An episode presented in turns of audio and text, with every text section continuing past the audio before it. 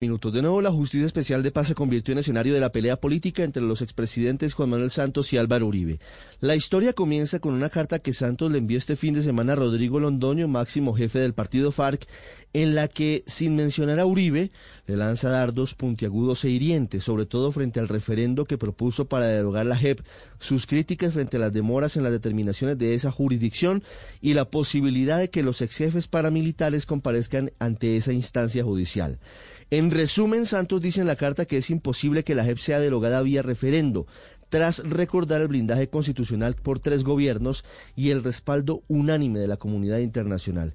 En otro punto, el expresidente Santos dice que los intentos para promover este tipo de referendos son una estrategia política electorera y le recuerda a Uribe, sin mencionarlo, que mientras ahora critica el acuerdo de paz, en el pasado promovió, defendió y otorgó indultos sin ningún tipo de castigo a responsables de crímenes de guerra y de lesa humanidad que después fueron congresistas, ministros o candidatos presidenciales.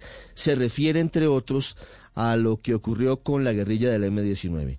El expresidente Uribe dijo que, según su opinión, la JEP no es intocable. Dijo que como cualquier institución es derogable o reformable, pues según dijo, tiene un origen espurio, tras la derrota del sí en el plebiscito por la paz.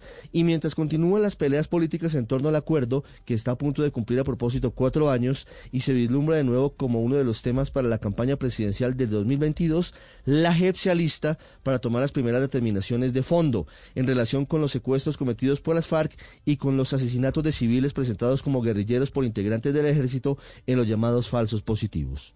Estás escuchando Blue Radio.